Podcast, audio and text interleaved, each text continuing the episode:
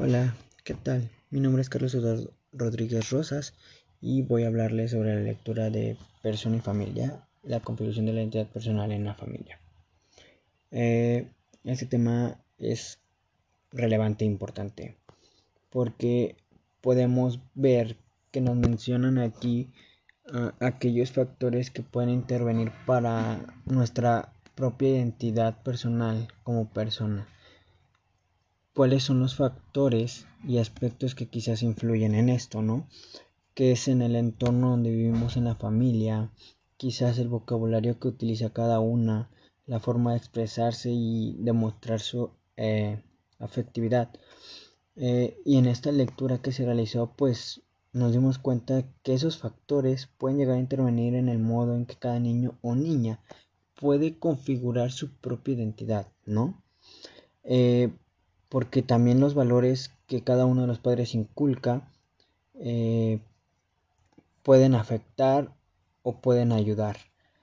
En el entorno donde vive, que quizás hay personas que viven, mm, que tienen bajos recursos, entonces pues no tienen la suficiencia solvencia para poder mantener a los niños y brindarles quizás un poco de cariño porque quizás todo el día tienen que estar trabajando y hay veces que esas mismas personas mandan a sus hijos a trabajar y hay otras que también uh, sus padres son drogadictos, eh, alcohólicos o consumen alguna sustancia entonces si los niños crecen en ese entorno creo que pueden llegar a afectar cómo ellos se pueden llegar a identificar personalmente y cómo ellos pueden crecer con esto, ¿no? Cabe mencionar que si una persona mmm, desde pequeño no empieza a crear su propia identidad personal y en el lugar donde se rodea, ya sea amigos, familiares, pues la misma sociedad, quizás pueden llegar a afectar y con ello a, a largo plazo puedan llegar a desarrollar quizás un, una enfermedad o un trastorno, ¿no?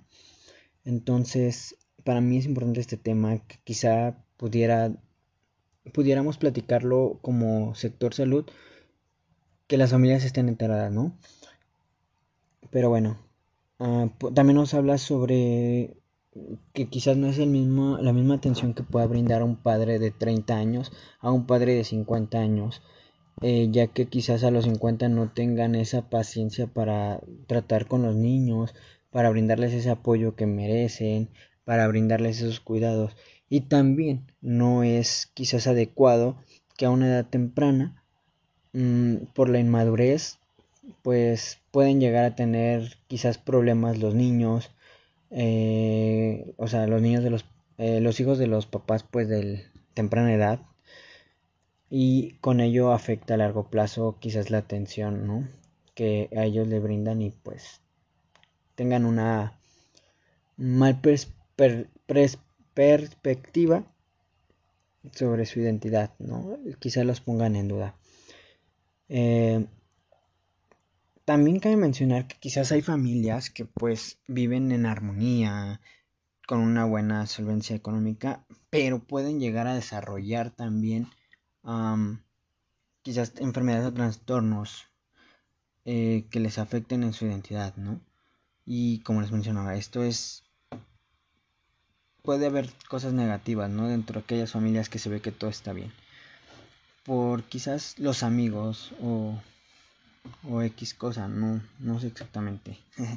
se me olvidó. Pero pues sí, quizás esto puede llegar a afectarles, ¿no? No siempre unas buenas familias significa una correcta identidad personal que tenga uno mismo y que se vea bien de, eh, de salud mental, ¿no?